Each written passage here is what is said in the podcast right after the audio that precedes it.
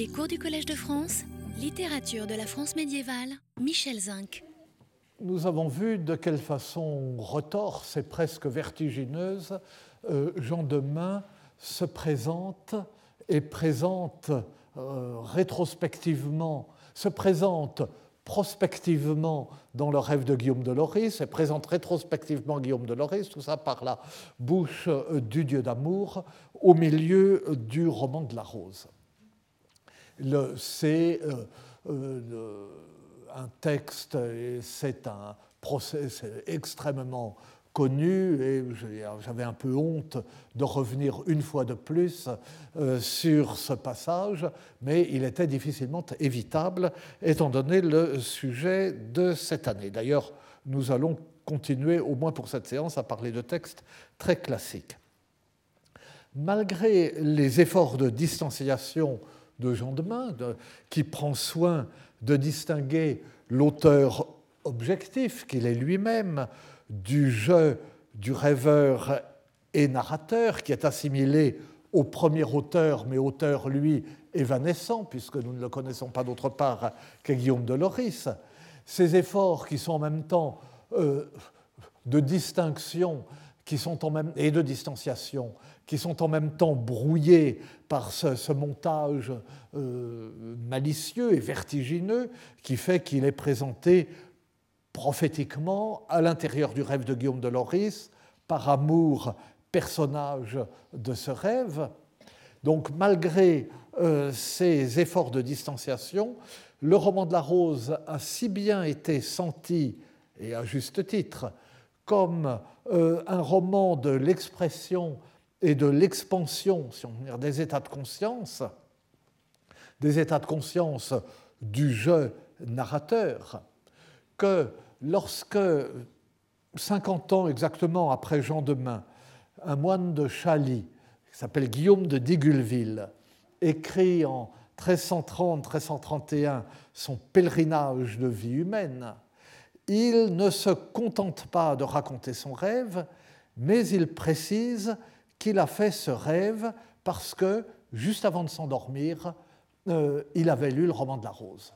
Il, il lisait le soir avant de dormir le roman de la rose, il s'endort et il fait son rêve. Et alors, le pèlerinage de vie humaine est donc fait sur le modèle du roman de la rose, mais c'est un poème édifiant L'auteur est à moi et le pèlerinage de vie humaine, naturellement, consiste à euh, aller vers euh, la Jérusalem céleste euh, en essayant d'éviter les vices et de suivre les vertus, et malgré tous les obstacles qu'on rencontre sur sa route, c'est un, un, développement un peu analogue avec à ce qu'avait fait Rudebeuf avec euh, son poème La voie d'humilité ou La voie de paradis que nous avions euh, commenté pour d'autres raisons et dans un autre contexte euh, il y a quelque temps. Et, donc, pour Guillaume de Digulville, le roman de la rose est le modèle de cette sorte d'introspection de cette euh, étude de soi-même euh, à travers la, grille, une sorte d'un euh, allégorique ou d'un rêve peuplé de personnifications qui sont à la fois les, les, instances de la personnalité et de la conscience et les, différentes, les différents obstacles ou les différents adjuvants qui peuvent s'offrir euh, à l'homme qui poursuit un but, soit amoureux, euh, soit spirituel. Et euh, cette influence du roman de la rose ne se marque, enfin, est explicite puisqu'il dit qu'il lisait le roman de la rose avant de s'endormir et que c'est pour ça qu'il a fait ce rêve, mais elle se marque aussi dès les premiers vers au fait que euh, la cité de Jérusalem, où il désire se rendre, lui est montrée dans un miroir. Non seulement elle lui est montrée dans son rêve, mais dans le rêve, on lui présente un miroir, et ce détail euh, inutile, d'une certaine correspond à la fontaine de Narcisse euh, du roman de la rose, dans le jardin de plaisir et d'amour. Euh, le rêveur euh, s'approche d'une fontaine dont une inscription lui dit que c'est celle où s'est noyé Narcisse, et c'est dans cette fontaine qu'il voit le reflet du buisson de roses roses parmi lesquelles se trouve le bouton il tombe amoureux. Il y a euh, cette sorte de dédoublement et même quadruplement de la vision parce qu'il y a deux euh, déversoirs ou deux canaux d'accès à la fontaine. Enfin, tout cela est très compliqué. C'est simplifié dans le pèlerinage de vie humaine, mais ce détail montre avec quel soin Guillaume de Digulville s'est inspiré de son modèle. Et euh, vous avez là le euh, début euh, du texte. On m'a reproché à juste titre euh, d'avoir euh, un PowerPoint avec des citations inscrites en trop petit. Et alors, moi, je ne sais pas, je pas bien me débrouiller de cela. Heureusement, Madame Catherine Fab, mon assistante, a préparé ça comme ça. Moi, je suis d'une maladresse insigne avec ce, ce PowerPoint. Et voilà, donc j'espère que ça va. Donc, une vision. Alors, bon, il y a je saute les, euh, les six premiers vers, une, vision va une non-chier qui en dormant m'avint l'autrière, car en veillant avouait le eu, considéré et bien le très bel roman de la rose, et bien croyez que ce fut la chose qui plus m'émute à ce songier que si après vous veuillez non chier. Je veux vous euh, annoncer, vous raconter une vision qui m'est arrivée l'autre jour en dormant, car, et le rapport de causalité, en veillant, j'avais lu, euh, pris en considération, réfléchi, médité et bien vu, d'ailleurs, ce bien vu, on peut dire, bon, c'est pour la rime, mais ce bien vu conforte l'idée à laquelle on est très attentif maintenant, que le roman de la rose est une œuvre faite pour être illustrée. Tous les manuscrits euh, sont illustrés et, largement illustrés. Et bien vu le très beau roman de la rose, et je crois bien que c'est la chose qui m'a le plus poussé à ce rêve que je veux euh, vous raconter maintenant. Donc non seulement il y a une attention au rêve lui-même et à l'état de conscience ou de non-conscience particulier euh, qu'est celui du rêveur, mais il y a une attention euh, à l'enchaînement qui conduit de la veille au rêve, qui conduit des pensées de la veille, euh, enfin des pensées qu'on a en veillant, éveillé, au contenu du rêve, à la façon dont les pensées qu'on a éveillées modèlent et le contenu du rêve et en même temps sont retrouvés déformés euh, dans le rêve. Et c'est quelque chose qui n'est pas unique, enfin je le dis en passant, euh, à quoi euh, le, le Moyen Âge, la fin du Moyen Âge particulièrement, est très sensible et euh, on trouve euh, dans la poésie de cette époque, on trouve euh, chez, chez Christine de Pisan, on trouve, mais avant, chez Vatriquette Couvin, chez un certain nombre de poètes, cette, cette attention. je me suis endormi environné de telle ou telle sensation et j'ai rêvé. Je me suis endormi en regardant un vitrail, une verrière dans un château, dit Vatriquette Couvin, et j'ai fait un rêve allégorique, mais en relation avec ce qui était peint euh, sur la verrière. Ou même euh, une une sensation auditive, c'est quelque chose que j'avais étudié il y a bien longtemps dans euh, euh, un poème du, du XVe siècle, L'amant rendu cordelier à l'observance d'amour, où le qu'il se promène dans la campagne, il se couche dans l'herbe près d'une rivière et il entend le battoir d'une lavandière. Vous savez, ce, bon, ce, battoir de bois avec lequel on frappait le linge pour détacher la crasse quand on euh, lavait à la rivière. Et il s'endort parce que ce bruit est régulier et l'endort. Et dans son rêve, un coup de vent violent et bruyant le transporte dans un autre pays. Donc le, bruit du battoir devient euh, le bruit du vent qui euh, l'emporte dans son rêve. Eh bien, euh, à ma connaissance, donc, le, enfin non, Guillaume de Dégulville n'est pas le premier exemple parce que Vatriquet de Couvain est à peu près contemporain. Enfin, c'est quelque chose de cette époque. Et alors, poursuit, or, entendez la vision qui m'avint en religion à l'abbaye de Chaly, si comme j'estuais dans mon lit. Non, pardon. Euh, ah ben, euh, attendez. Alors, euh, j'étais si fier. Et non, ça ne va pas. parce que c'est sur deux colonnes, mais vous n'en avez qu'une. Et je ne sais pas comment passer à l'autre. Ah, peut-être comme ça, attendez. Non, bah, j'ai toujours. Euh, Alors c'est bête parce que moi je l'ai très joli là. Enfin, vous me croyez sur parole, je vous le récite et je vous le traduis. Donc, or, ben, ça va faire pareil. Enfin bref. Euh, or, entendez la vision qui. Ah ben non, parce que l'autre, c'est peut-être la suivante est peut-être restée comme j'avais fait moi. Alors c'est trop petit, mais elle est tout. dans rien ne va jamais, n'est-ce pas que je ferais mieux d'arriver euh, avec un manuscrit, une plume d'oie, ça correspondrait plus à mes capacités. Or, entendez la vision qui m'avint en religion à l'abbaye de Chalit, si comme j'estouais dans mon lit. alors, bon, j'ai sauté quelques vers. Écoutez la vision qui m'advint alors que j'étais religieux, que j'étais, euh, donc j'étais moine, à l'abbaye de Chalit, enfin qui m'avait en relire, moi qui suis moine à Chali, alors que j'étais dans mon lit. Et euh, je vous lis les, les premiers vers euh, du, du, récit, ça commence à ce moment-là.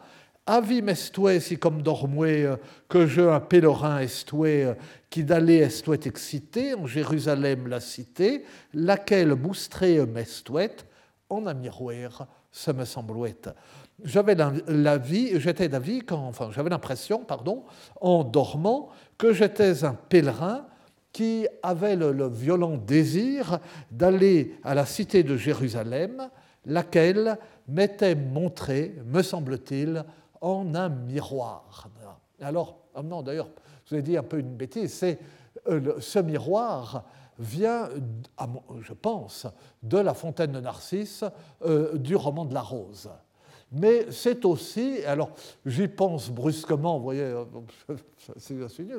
c'est un autre type de miroir qui intéresserait, je pense, les folkloristes, comme on disait euh, autrefois, car euh, ce miroir est comme le miroir magique qui fait voir ce qui se passe ailleurs. Il, il a envie d'aller à Jérusalem, mais il n'a jamais vu Jérusalem. Mais Jérusalem lui est montré dans un miroir. Et alors, ce miroir, c'est à la fois le miroir de, le miroir de la foi, le miroir euh, qui fait qu'on a une sorte de, euh, de préscience ou de connaissance confuse de ce Dieu vers lequel euh, il faut se diriger. C'est un peu l'idée augustinienne qu'il y a, avant de naître, nous connaissons Dieu et qu'en naissant, nous oublions toutes nos connaissances précédentes, de sorte que nous ne connaissons plus, mais nous en avons encore un vague souvenir qui fait que nous pouvons désirer le connaître ou le reconnaître. Eh bien, c'est quelque chose d'un peu analogue, mais c'est aussi le, euh, miroir magique des contes. Hein. Euh, par exemple, euh, le miroir de, euh, de, La Belle et la Bête, hein, dans, dans lequel la Belle voit son père mourant. Alors vous me direz que nous connaissons enfin, cette version de La Belle et la Bête par Madame le Prince de Beaumont, qui n'est pas spécifiquement un auteur, un auteur populaire. C'est même le contraire. Et dans la production, de, enfin bon, je mais dans la production de Madame le Prince de Beaumont, La Belle et la Bête est le joyau au milieu de quelque chose d'assez médiocre. Vous avez le, le, le, cabinet des enfants, le cabinet des fées, pas. Enfin, c'est très très long. Alors, il y a, des, petits personnages, des, petites ladies qui chacune ont le nom, chacune a le nom de son caractère. Lady Tempête, Lady Douce, etc. Et puis, il y a leur gouvernante française qui s'appelle Mademoiselle Bonne, ce qui est à la fois son caractère et sa fonction. Et alors, euh, alors chaque fois il y a une scène, une petite dispute d'enfant ou une petite anecdote de la vie enfantine, un peu à la manière de ce que fera la comtesse de Ségur un peu plus tard. Et euh, Mademoiselle Bonne calme les choses, tire la leçon morale de euh, ce qui s'est passé et raconte successivement un épisode de la Bible et un conte de fées qui illustre la morale de l'histoire. Et les contes de fées sont généralement assez lamentable, l'histoire du, euh, euh, du prince Titi et de la princesse Bibi ou l'inverse, enfin des trucs comme ça. Et, euh, mais voilà, il y a la belle et la bête. Et le, mais enfin bon, euh, pardonnez-moi. Mais euh, certains, il y a des versions populaires de euh, La Belle et la Bête, et c'est ce type de miroir. C'est le miroir magique qui dit une vérité, comme, mais dans des circonstances différentes, celui de La Belle au bois dormant. Mais enfin, je ne pense pas, ou il est peu probable, que l'auteur aurait dès le début, Guillaume de Digulville aurait dès le début parlé de ce miroir s'il n'y avait pas eu euh, celui du, du, roman de la rose. Mais enfin, c'est pour ça que euh, je, m'égare et qu'une fois de plus j'ai tort, parce que c'est pas pour ça, c'est pas pour le miroir que euh, je vous parlais de, ce texte. C'est parce que, voyez, l'auteur précise qu'il est un moine de Chaly. Mais il donne euh, cette, donc euh, Chaly, près d'Hermenonville, vous savez, euh, il reste des ruines magnifiques qui, et une chapelle où on a restauré récemment une fresque du Primatis, qui est la seule fresque de Primatis en France. Bon. Et c'est une propriété de l'Institut de France, donc on aide l'Institut de France en allant visiter Chaly. Mais il, c'est là le legs Jacques Marandré, Chaly. Euh, donc, il précise qu'il est un moine de Chaly, mais il donne cette précision non pas en relation avec la composition du roman, mais en relation avec l'expérience subjective du rêve. Il ne dit pas euh, Guillaume de Digulville, moine de Chaly, euh, a trouvé cette histoire quelque part et va vous la raconter, etc. Et puis ensuite, je, pour, au moment où il entre euh, dans la matière du roman, comme font les romanciers, nous le verrons euh, tout à l'heure, mais il se présente en relation déjà avec le récit, alors qu'il est déjà dans le récit, et alors que c'est son euh, je euh, qui, rêve, en somme. Et peut-être peut-on mettre en relation le fait euh, cette situation avec le fait qu'il ne donne pas ici son nom, qu'il n'utilise pas la troisième personne, mais qu'il reste ce je anonyme, bien qu'identifiable, qui est le je narrateur. Alors nous allons maintenant précisément examiner la question, cette question qui est, euh, peut-être un peu, euh, un peu bêta, euh, si on veut, mais enfin que j'aborde quand même, la question du il associé au nom du romancier comme auteur et du je associé au nom du romancier comme narrateur. Et nous allons voir cela dans des romans qui sont, que nous dirions dans notre vocabulaire, de vrais romans, et euh, non pas des projections narratives du fort intérieur, comme le sont le roman de la rose ou le pèlerinage de vie humaine. De même que, nous a-t-il semblé, c'est ce que nous disions au début du cours, le poème précède le poète, de même, le il précède le je. Le je prend sens et se modèle à travers l'histoire ou le propos initié par cette présentation distanciée et objective euh, de l'auteur. L'œuvre s'ouvre sur cette présentation objective et distanciée d'un auteur qui parle de lui à la troisième personne et une présentation objective et distanciée de l'œuvre que cet auteur qui parle de lui à la troisième personne situe en relation avec la source d'où elle est extraite et avec la tradition d'où elle découle. Et le jeu qui se manifeste ensuite et qui intervient dans l'histoire en train de s'écrire ou en train de se compter n'est implicitement euh, ou tacitement qu'un avatar de l'auteur désigné comme il. Et ce glissement et ce non-dit permettent toutes les ruses. Nous avons vu avec le roman de la Rose le cas extrême d'un jeu seul en scène dans lequel se confondent les instances du rêveur, du narrateur, de l'écrivain, et qui, très loin dans le roman et à l'intérieur même de son identité la plus subjective et la moins réelle, celle du rêveur, se voit soudain totalement désolidarisé de l'auteur et renvoyé euh, à un auteur premier qui reste mystérieux, Guillaume de Loris, qui ne reçoit son identité que de l'auteur second et qui n'intervenait pas du tout au départ. On était uniquement dans le jeu euh, du narrateur et du rêveur dans les premiers vers du roman, comme euh, nous l'avons vu. Et nous verrons, mais je ne veux pas déflorer son propos, un autre cas extrême et euh, extrêmement euh, intéressant au séminaire tout à l'heure euh, en écoutant le professeur Francesco Zambon avec l'Histoire del Saint Graal, hein, où il y a comme un, un, narrateur initial qui absorbe la matière de ce qu'il va raconter ensuite, mais une matière qui lui vient de l'extérieur. Enfin, euh, je n'en dis pas plus. Mais les cas sont si divers et les romanciers médiévaux mettent une telle malice, voire une telle duplicité à jouer de leur présentation, à jouer de leur nom, à jouer de leur prénom, à se cacher, à se découvrir, que seuls des exemples examinés de très près peuvent être parlants et significatifs. Il n'y a pas de règle générale. Donc je commence par ce qui est le plus connu, mais qui n'est pas connu par hasard, qu'on a bien raison de connaître, et qui sont les prologues, euh, enfin les romans de Chrétien III en l'occurrence, euh, leurs prologues.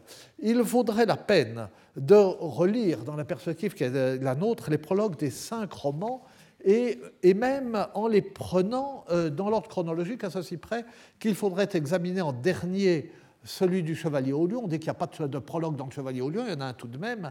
Euh, et euh, non seulement il existe, mais il confirme ce que montrent les quatre autres. Mais nous allons enfin, en parler un petit peu et à partir de, de l'exemple de Chrétien III, nous ferons, et de ce qu'enseigne euh, chaque prologue, nous ferons des incursions ou des excursions ailleurs. Par exemple, euh, je vais commencer par le prologue d'Eric Enid, et à partir de lui, euh, nous examinerons le cas de, Udrotland, qui est un auteur qui est tout aussi intéressant. Donc, euh, je, commence bêtement par Chrétien III, que tout le monde connaît, et je commence bêtement par Érec et Énide, que tout le monde connaît euh, euh, encore, enfin tout autant. Et je commence bêtement par Érec et Énide, qui est le premier roman de Chrétien III. en un sens, c'est le roman de Chrétien III le plus original, puisque c'est un roman de l'amour conjugal, ou plus précisément de la découverte à la fois des, euh, des, difficultés, des enjeux de l'amour conjugal et de tout ce qu'il y a à en découvrir quand on croit qu'une fois qu'on s'est marié, tout va bien, c'est fini et qu'il euh, n'y a plus qu'à se laisser aller. Or, euh, c'est un, sujet de roman extrêmement rare. autant la littérature est pleine de romans d'adultère, autant les romans de l'amour conjugal sont vraiment euh, euh, exceptionnels. Et, euh, et, qu'est-ce qu'on trouve?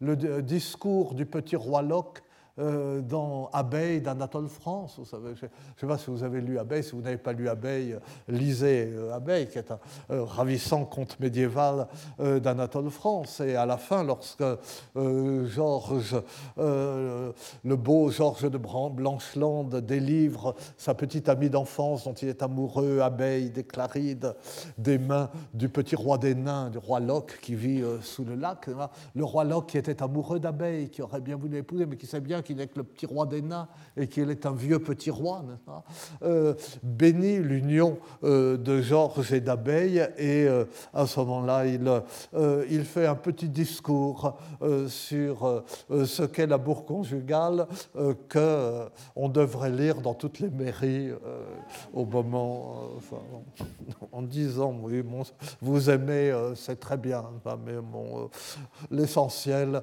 c'est d'être indulgent.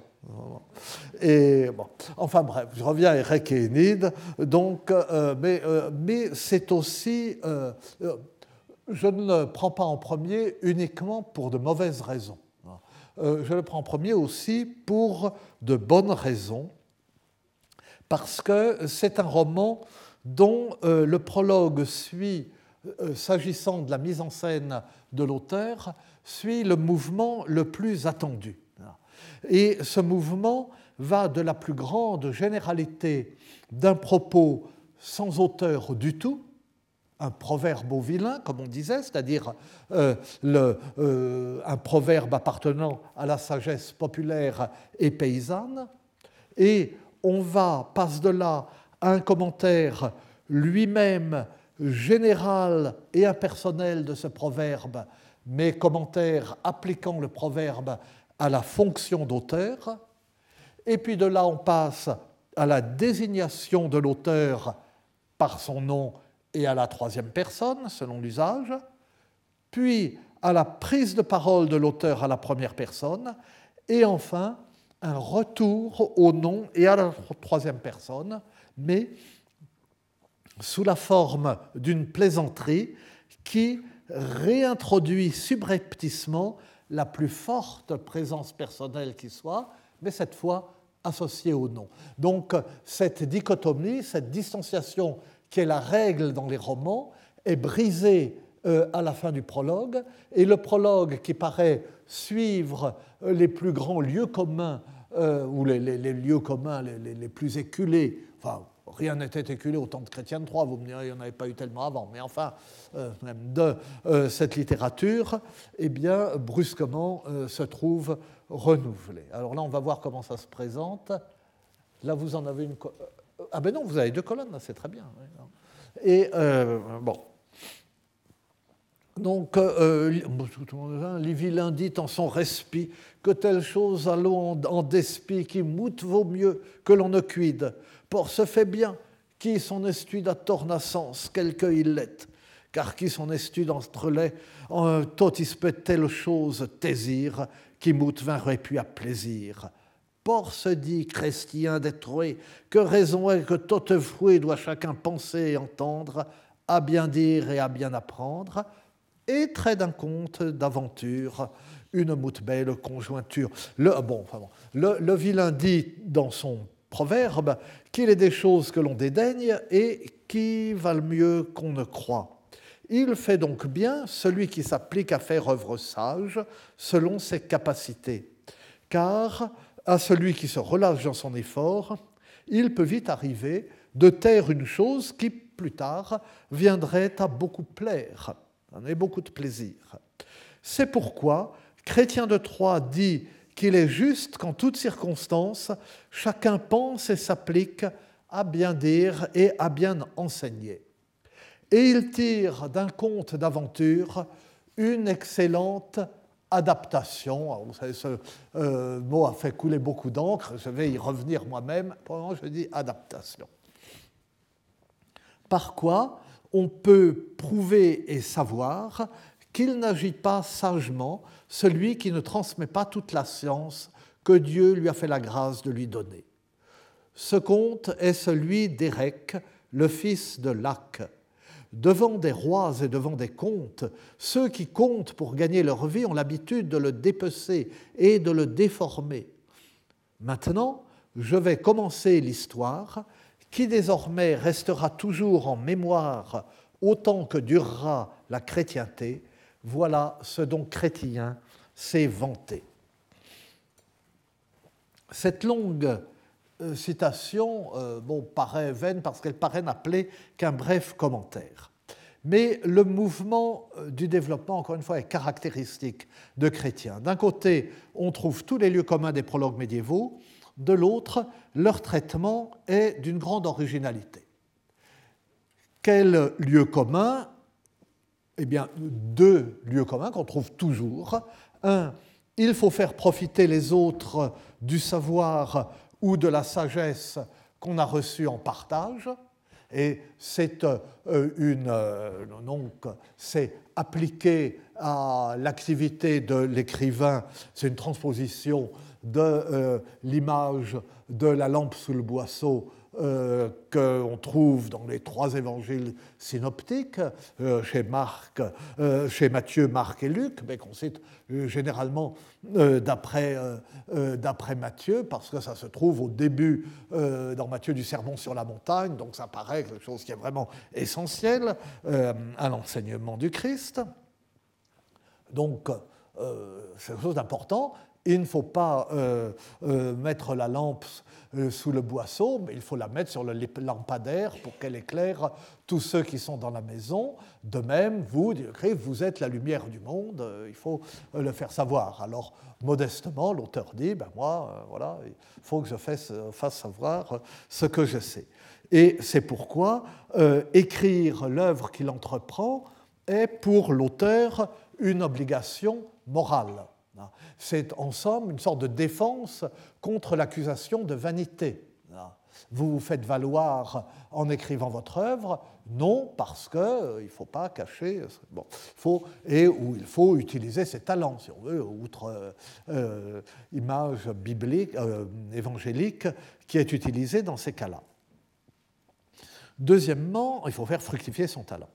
deuxièmement, deuxième lieu commun, euh, cette œuvre, on en trouve ailleurs des versions corrompues, et l'auteur se flatte d'en donner la version véridique. Là aussi, c'est quelque chose qui se trouve partout, en particulier dans les chansons de geste. En un sens, ce prologue, le prologue d'Érec et Énide, ne fait rien d'autre que développer ces deux lieux communs. Mais l'essentiel du prologue, comme toujours chez Chrétien.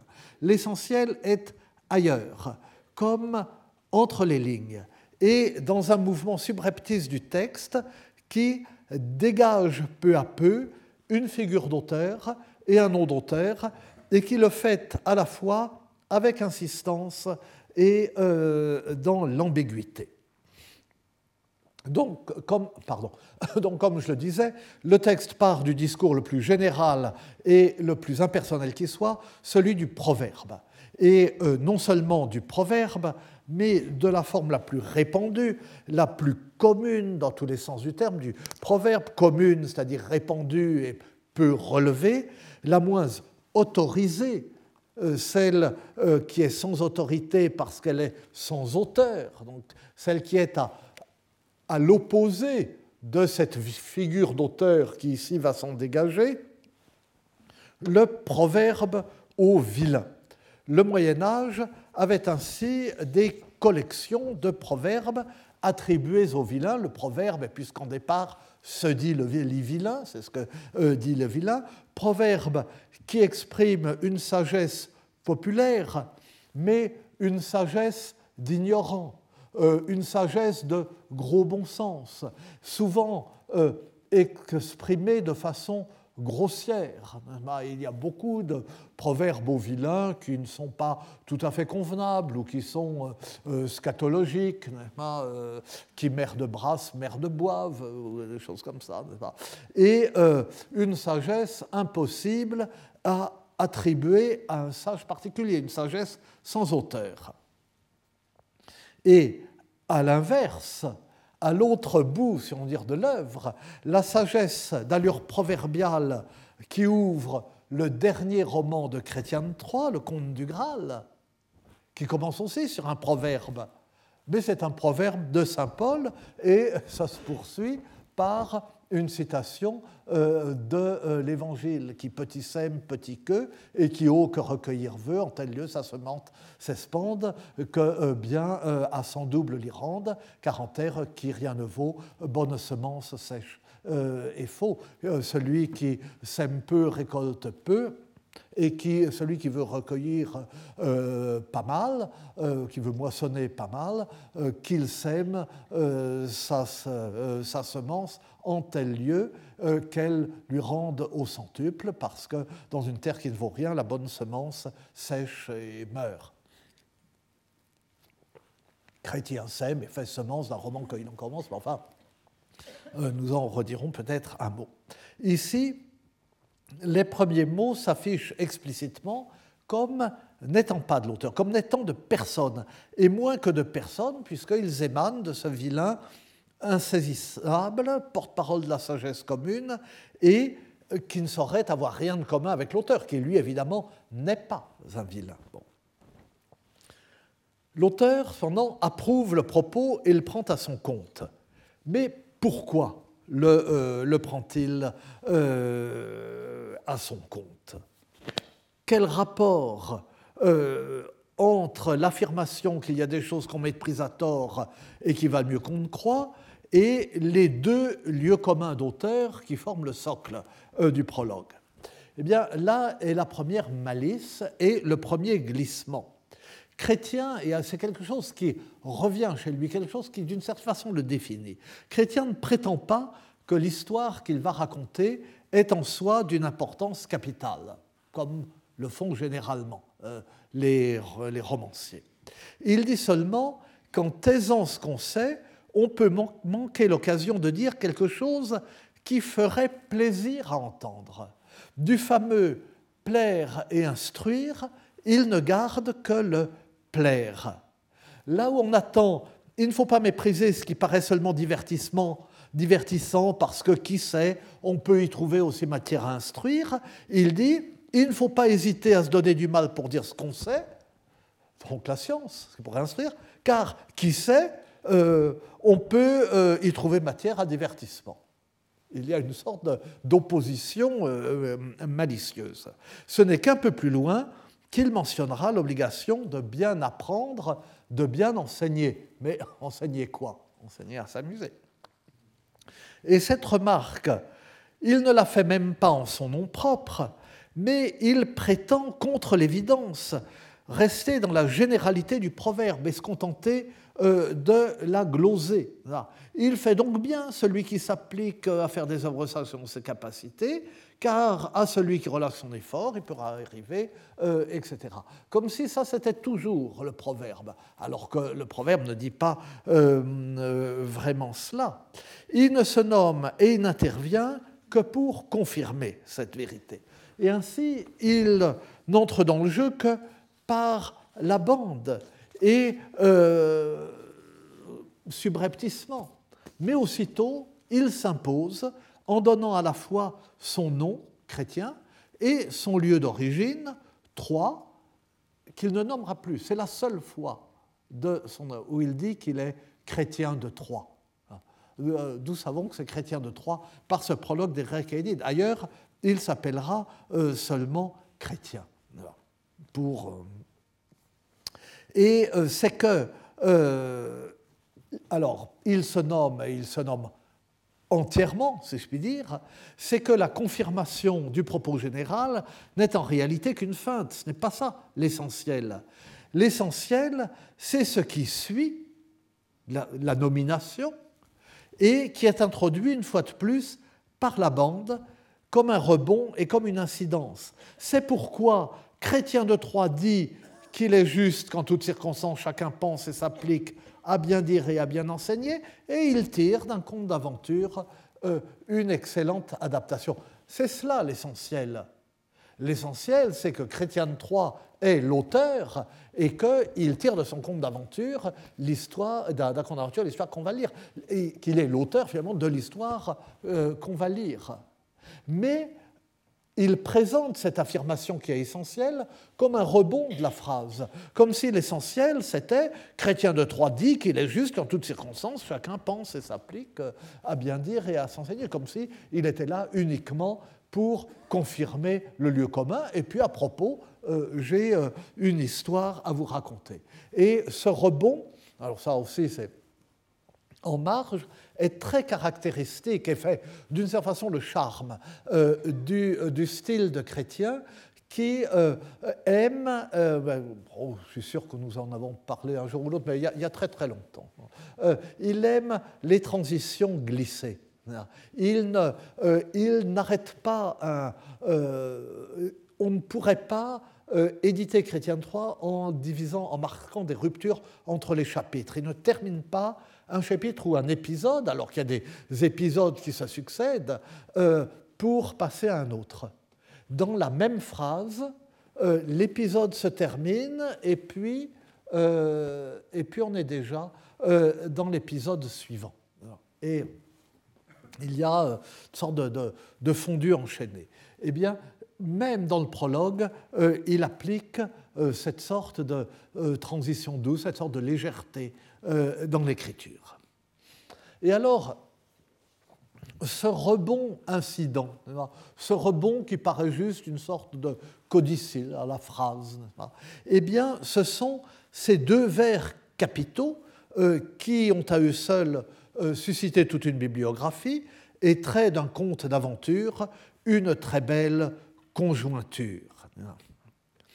Et ces vers en fin de phrase, tant qu'on puisse fixer en ancien français la fin de la phrase, euh, après euh, la, la, copule, comme un ajout après l'affirmation première, glisse que ce chrétien de Troyes, encore une fois, qui ne s'est d'abord nommé que pour confirmer la vérité générale du proverbe au vilain, est l'auteur de l'ouvrage qui commence.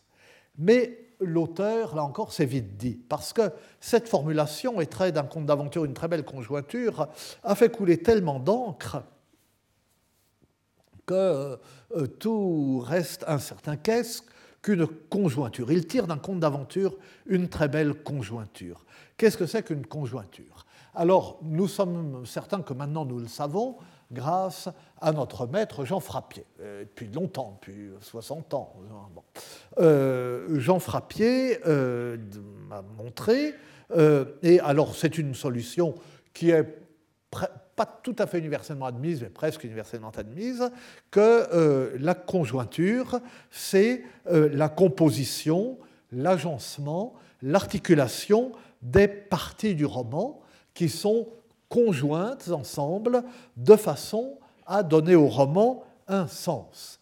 Et dans la euh, très belle traduction de Charles Mella, dans Lettres gothiques et dans la pochothèque, que je suivais pour l'essentiel euh, dans la traduction que je vous ai donnée, euh, Charles Mella traduit par composition. il tire d'un conte d'aventure une très belle composition. Et euh, moi, je vous ai dit une très belle, une excellente adaptation. Alors, la, euh, la solution euh, Frappier peut trouver un argument dans les derniers vers du prologue qui oppose, voyez, la conjointure que Chrétien tire du conte aux jongleurs qui corrompent et dépaissent euh, le conte. Ils en livraient donc des lambeaux désorganisés. Euh, lui a su lui donner euh, une organisation. Et là, donc, on s'est rallié à cette, cette, interprétation qui est effectivement excellente et excellemment argumentée. Et en s'y ralliant, la, la, considérant maintenant que conjointure, c'est ça que ça veut dire, eh bien, cela a eu des conséquences sur euh, la, façon dont on a lu l'ensemble euh, euh, des romans médiévaux à partir de Frappier. C'est-à-dire qu'on a été particulièrement sensible à leur organisation, à leur composition, où on a cherché à en déceler l'organisation et la composition en considérant que dans un roman médiéval, le sens est attiré de, de, cette composition. Alors, et vous voyez dans le, euh, livre, de, le, petit livre là, chez Atier, le, vieux petit livre, mais toujours excellent, de, Jean Frappier sur Chrétien III, eh bien, il se donne beaucoup de mal pour euh, euh, savoir s'il faut distinguer dans Érékénide deux parties ou trois parties, ou dans le Conte du Graal, ou dans le Yvain, le Conte du Graal, non puisqu'il est inachevé, mais dans le Chevalier au Lion, deux parties, trois parties, quatre parties, et, et dans les colloques, Frappier, qui toujours euh, d'une très grande vivacité, partait en guerre contre ceux qui voyaient quatre parties où l'on voyait trois, ou deux, etc. Euh, ça liait lieu à des échanges très animés. Et ça a eu aussi, enfin, pas des conséquences, mais ça a euh, conforté l'hypothèse des médiévistes germaniques, germanistes à la même époque pour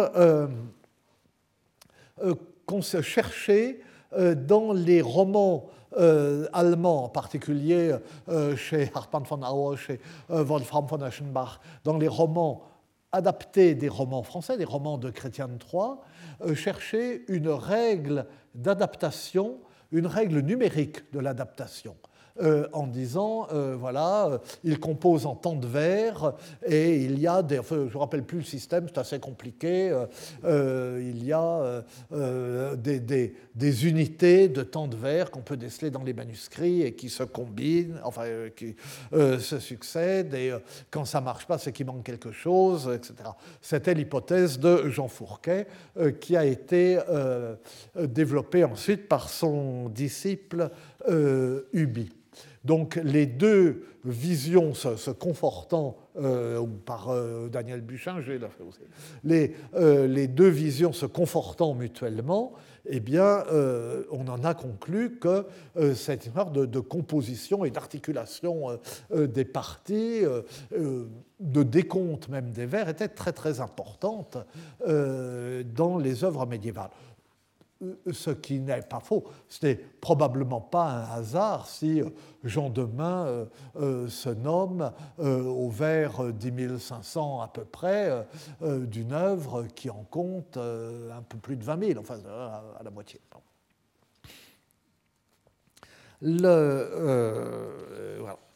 Mais il me semble, enfin je, ne suis pas euh, iconoclaste par principe ni par tempérament, et euh, j'ai passé l'âge de vouloir euh, me faire un nom en m'en prenant au vieux maître.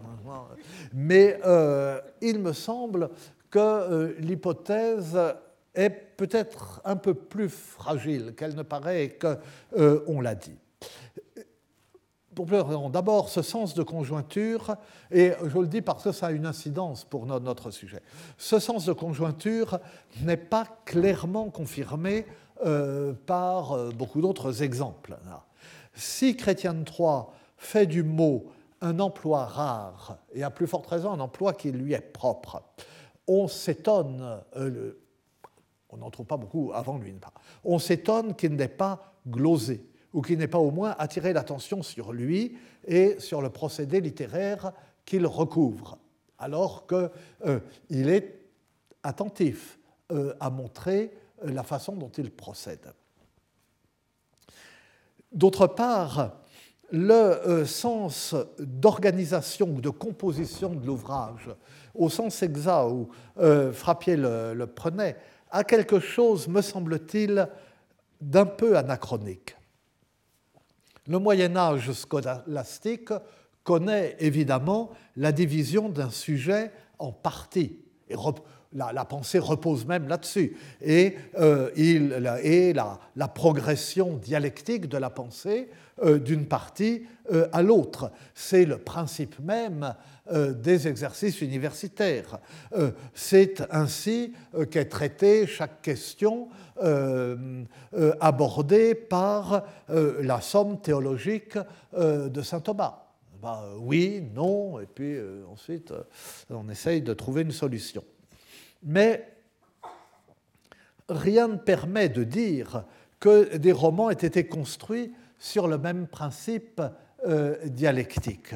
Et s'ils l'ont tenté, on ne peut pas dire que le résultat soit clair euh, ni le succès éclatant. Ce qui est vrai, me semble-t-il, mais enfin ce que je répète tout le temps, c'est ma, tarte à la crème, donc c'est pour ça que je serai démenti euh, par euh, euh, les jeunes générations, c'est que les, les romans de Chrétien Troyes sont des romans en deux mouvements, mais des mouvements qui relèvent moins de la composition que de la, de la morale de l'histoire, si je puis dire.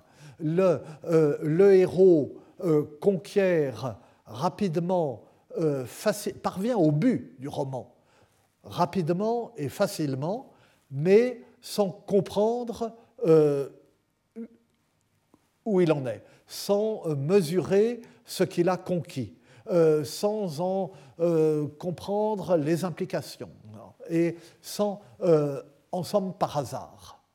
Et du coup, comme il n'a pas compris, il perd tout, et ensuite, il doit douloureusement, dans la douleur de la conscience, si je puis dire, difficilement reconquérir ce qu'il avait conquis si facilement, mais euh, sans comprendre ce qu'il faisait la première fois. C'est euh, le mouvement d'Erek et Enid, euh, il est vainqueur euh, il conquiert Enid, il se marie, tout va bien, euh, je l'aime, elle-même, nos parents sont d'accord, que faire Bon, sorry, tout va bien. Et, et puis ensuite, il s'aperçoit qu'il y a, c'est pas tout de se marier, il faut savoir ce qu'on fait, et eh bien toute la seconde partie du roman est pour découvrir ce qu'il faut faire et pour essayer de préserver ce qu'il risque de perdre parce qu'il n'a pas compris ce qu'il faisait ni ce qui lui arrivait. Le même schéma, c'est aussi un roman du mariage dans, euh, euh, Le Chevalier au Lion, hein, euh, où il épouse le bon, il est vainqueur de la fontaine, il épouse l'Odine, tout va bien, il a une permission d'un an, et il perd tout même chemin naturellement, et euh, encore plus euh, dans, euh, dans le conte du Graal, hein, où Perceval ne comprend arrive au château du Graal parce qu'aux innocents les mains pleines, ne pose pas la question, et ensuite, c'est tellement difficile de retrouver le château du Graal que le roman s'interrompt avant qu'il y soit parvenu. Alors bon, ce sera plus difficile, vous me direz, pour les deux autres, enfin en cherchant bien.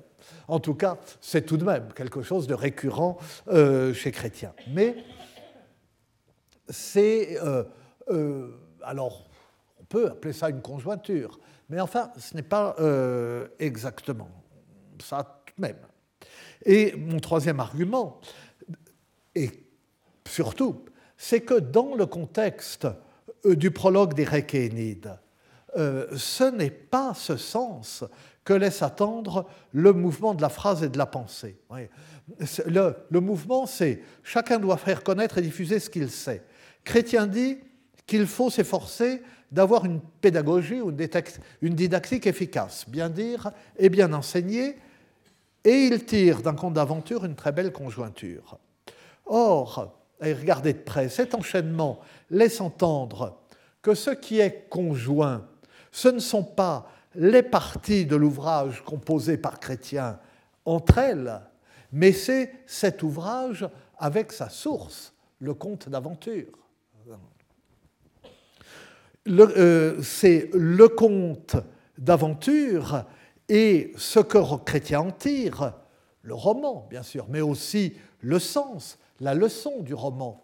C'est le conte d'aventure et ce que Chrétien en tire qui se conjoignent bien, qui s'adaptent bien, par opposition aux morceaux de briques et de broc euh, qu'en livrent les jongleurs. Euh, euh, enfin, je ne dis pas que j'ai raison, mais je dis qu'on peut comprendre aussi que son roman est une bonne conjointure au regard du conte d'aventure, c'est-à-dire, comme j'ai traduit, que c'est une bonne adaptation ce que signifie à la lettre conjoindre. C'est ça que ça veut dire conjoindre. ça, euh, ça s'articule bien, hein, ça se joint bien au compte.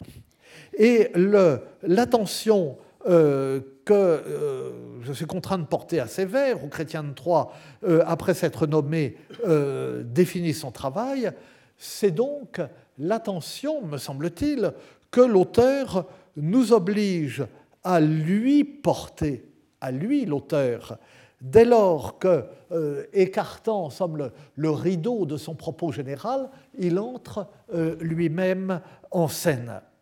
Et à ce moment-là, il peut passer au second lieu commun, sa supériorité sur les autres interprètes de la même histoire. Ce qu'il a réussi à dire, et qui n'est pas un lieu commun à travers ces lieux communs, c'est que sa supériorité n'est pas dans sa fidélité à une source qu'il faudrait respecter parce qu'elle est importante et parce qu'elle est vraie. Ce n'est qu'un conte d'aventure qui appartient à la catégorie des choses dont on ferait aisément peu de cas et auquel il faut que le vilain nous rappelle que tout de même, il ne faut pas être méprisant et euh, faire attention à tout. Sa supériorité est dans la qualité de son adaptation. Les jongleurs qui dépaissent et dérompent le conte ont tort, non pas parce qu'ils portent atteinte à sa vérité, mais parce qu'ils n'ont aucun sens pédagogique et qu'ils font disparaître l'intérêt euh, de la euh, leçon. Et donc, en même temps euh, qu'il se nomme, Chrétien s'attribue donc en tant qu'auteur une importance nouvelle une importance qui est proportionnelle au peu d'importance de la matière dont il part. Un conte d'aventure donc on aurait tendance à mépriser. Et cette importance est confirmée, mais à sa façon euh, légère, ambiguë, humoristique, dans les derniers vers du prologue. Mais une fois de plus, je ne sais pas m'organiser parce que j'ai raconté des bêtises sur je ne sais pas quoi. Et euh, nous verrons cela euh, dans la prochaine séance. Je vous remercie. Retrouvez tous les contenus du Collège de France sur www.colège-2-france.fr.